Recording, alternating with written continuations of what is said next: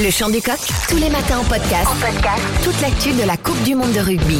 Et avant de passer à l'actu générale de cette Coupe du Monde, un mot de remerciement et d'hommage. Remerciement pour le devoir accompli aux deux joueurs qui tirent leur révérence sous le maillot bleu. Merci donc à Romain Taofi-Fenois pour commencer 49 sélections. Merci à lui pour avoir apporté sa puissance et ses qualités de puncher pendant 10 ans au service du maillot bleu. Le Lyonnais aura marqué deux essais dans sa carrière bleue contre l'Irlande et contre le Pays de Galles, le tout dans le tournoi des 6 nations. Et c'est 2m05 auront été très souvent à la base des lancements de jeux et des nombreuses combinaisons bleues avec brio.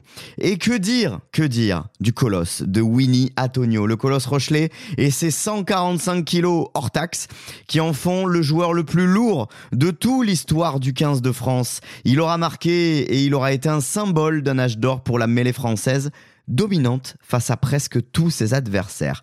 Toujours dans l'avancée, rarement pris en défaut sur sa surface statique, le néo-zélandais d'origine, de parents également samoans, est rarement passé au travers de ses matchs. Et sans quelques déboires extrasportifs sous l'air Guinoves, il aurait un total de sélection beaucoup plus élevé que ses 57 caps. Deux essais marqués, comme Taofi Fenois, et le premier face aux Gallois lors du tournoi 2023, rappelez-vous. Bien joué, magnifique. C'est Antonio en puissance, troisième essai français chirurgical dès la troisième minute et c'est son premier essai international pour sa cinquantième sélection. Quelle image Au palmarès de ces deux garçons, bien sûr, on retiendra un grand chelem en 2022 pour venir garnir un palmarès rayonnant avec leur club de La Rochelle et du Loup avec qui ils ont encore quelques belles batailles à mener. Pour tout ce que vous avez donné, merci Romain Taoufi Fenois et merci Winnie Antonio.